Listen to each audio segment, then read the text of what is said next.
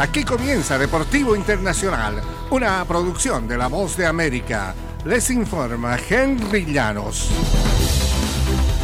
En el fútbol americano de la NFL, los Ravens de Baltimore anunciaron eh, que designarán a Lamar Jackson como su jugador franquicia, con lo que el quarterback no podrá convertirse en un agente libre sin restricciones este mes al expirar su contrato que firmó como novato.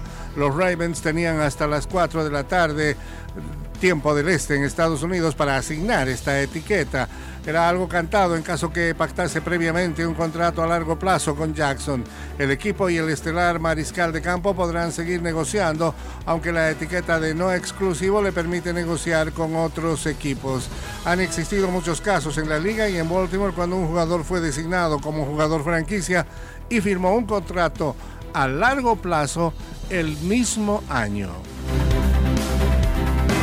En el baloncesto de la NBA, la fulgurante carrera de Jamorant en el básquetbol ha quedado en suspenso tras una serie de decisiones extradeportivas por parte del joven astro de la NBA, quien mostró aparentemente un arma de fuego en un club de desnudistas. La situación ha frenado el ascenso meteórico del jugador.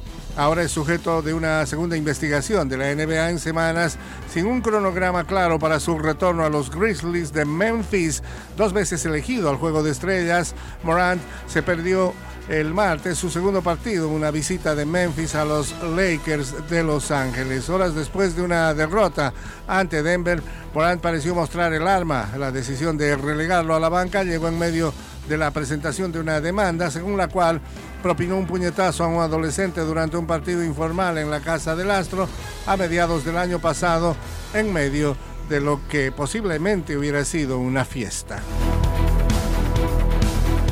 Y la Fiscalía Española acusará al Club Barcelona por corrupción debido a los pagos que hizo al ex vicepresidente de la Comisión de Árbitros, según informó el diario El País. Los fiscales no confirmaron de inmediato acusaciones y señalaron que aún no se ha presentado nada.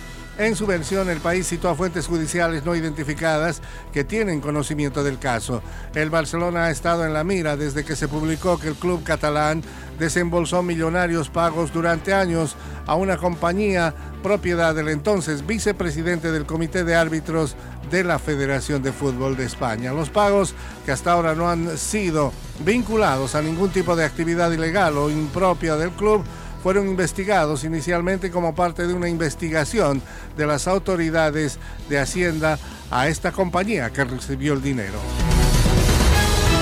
Y hasta aquí Deportivo Internacional, una producción de La Voz de América.